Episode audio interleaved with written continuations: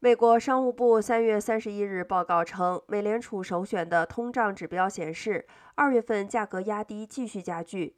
剔除食品和能源价格后的个人消费支出指数 （PCE） 较二零二一年同期上涨百分之五点四，为一九八三年四月以来的最大涨幅。而整体 PCE 指标跃升百分之六点四，为一九八二年一月以来的最快增速。此前，美联储将这些问题描述为暂时性的。不过，现在美联储已经放弃了其历史上最宽松的货币政策，正通过收紧政策来应对迅速飙升的通胀。预计，美联储在三月份加息之后，今年剩余的六次会议中的每一次都会加息。